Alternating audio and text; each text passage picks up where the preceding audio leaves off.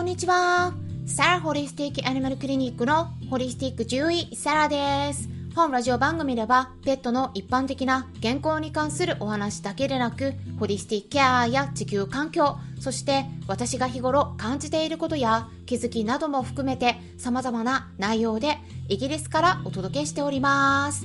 さて、皆さん、いかがお過ごしでしょうか？昨日はですね、イギリスのガイ・フォークス・ナイトという名前の記念日で花火が上がっていたんですよね。ガイ・フォークス・ナイトっていうのはちょっとね変な名前なんですけれども今から約400年以上前にあたる1605年に11月5日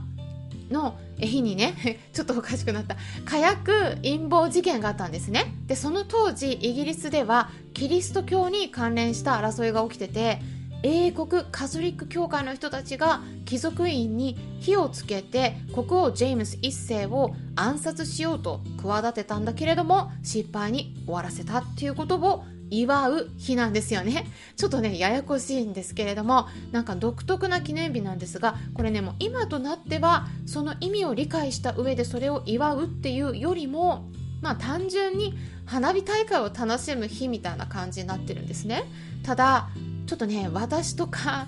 ワンちゃんと一緒に暮らす飼い主さんにとってはすごく嫌な日でもあるんですね。花火がボンボン上がるんでこれイギリスでも怖がっちゃう子がとっても多いんです。でうちの猫のカンパネーラの方は平気なんだけれどもジョバンニの方がね以前かなり怖がってたので今回はね対策を取りました。そしたらすっごく落ち着いて過ごせたんですね。どんな対策を取ったのかはそのうちに皆さんに花火とか雷対策としてお伝えしたいと思います。はい。で今回はねご飯を食べない時にどうしたらいいかこのご質問もすっごく多いんですね。でこれについて前半は一般公開後半はメンバーの方のみ聞ける限定公開としてお届けしていきます、えー、まだメンバーになっていらっしゃらない方はぜひ概要欄の方をチェックしてね、えー、メンバーシップのプランの方ご確認いただければと思います、まあ、スタンデー FM 以外の配信の方はねあのそちらから聞いてる方は前半のみで終了になってしまうのでもしも後半も聞きたい場合はスタンレー FM アプリの方から聞いてみてください。ちなみにですね今回の内容とはまた別の視点でお伝えした動画がすでに YouTube の方にありますのでまだ見ていない方はぜひそちらも参考にしてみてください。タイトルはペットがご飯を食べてくれないどうする？簡単な対処法になります。これね去年の8月に公開したんですね。なので私のチャンネルの中でもちょっと古い下の方にあると思うんですが一応概要欄にこれもねリンク先を載せておきますのでぜひご確認ください。それでは本題に入っていきましょ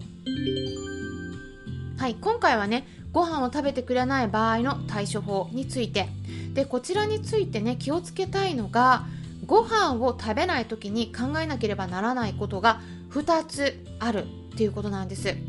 まず1つ目のケースとしては元気はあるんだけれども単純にご飯に飽きている場合ですね。ご飯をしばらく食べなければもっと美味しいご飯を出してくれるかもしれないって待ってるパターンなんです。これね意外に多いんですよ。はい。特にねもともと小食な子とか襟好みの激しい子がよく使う手なんですね。この方法って心配性な飼い主さんには効果てきめんで動物さんってすっごくねその辺よく分かってるんです。飼い主さんの行動パターンを読んでてあこういう行動したら飼い主さんがこう反応したとかっていうのをよく覚えているんですね。で一回やってみて反応があれ良かったからまたこの手使っちゃおうかなみたいな感じで同じ行動をとってみようということでね出されたご飯を食べない。残すっていうことをねやってみるわけなんです。ただしこちらの場合ではポイントはその子は元気なんですね。何も病気ではないんです。単純にもっと美味しい食べ物が出てくるのを待ってるだけなのでその手に乗ってしまうとこれが効くということで分かってねどんどんエスカレートしていってしまうことがありますのでぜひ皆さんもその手には乗らないように注意しましょう。それからですね2つ目のケースとしては病気の場合です。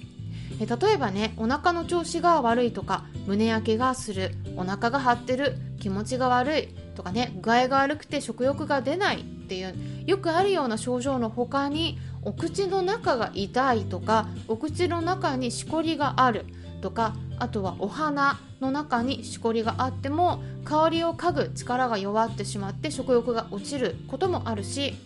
あとは脳の腫瘍とか脳炎などの問題でも食欲が落ちたりもします。あと他には心臓病がすごい悪化してるとかね呼吸が苦しい場合も食欲が落ちます、まあ、この場合はねあの最初の1つ目の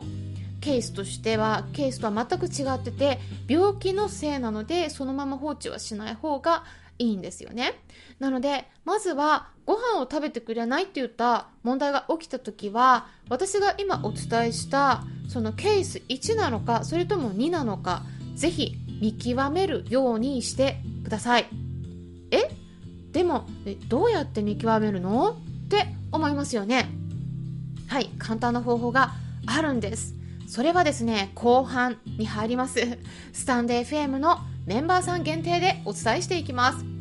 まだねメンバーになってない方はぜひご確認ください。でねちなみに来週の11月12日金曜日の夜10時10分からはクラブハウスのペットのホリスティックケアクラブにてがんと向き合う医療やケアはどうしてったらいい？治療とかね。あとは手術抗がん剤放射線治療はした方がいい？とか食事やサプリ看病のポイントについてお話ししていきます、まあ、もしかしたらね例えば今はまだ子犬とか子猫だしがんとは多分縁がなさそうだなとか思われてる方いらっしゃるかもしれないんですががん対策についてはがんになる前から知っておいた方が絶対にいいんです。これねがんになってからだと間に合わないことがあるんですね。よくあります。あとね症状が次々出てきたりするともう看病に疲れてしまってもう情報を調べたりするっていうこともねそういう余力がなくなってくるんですね。ですから今のうちにいろいろと知っておくことをおすすめします。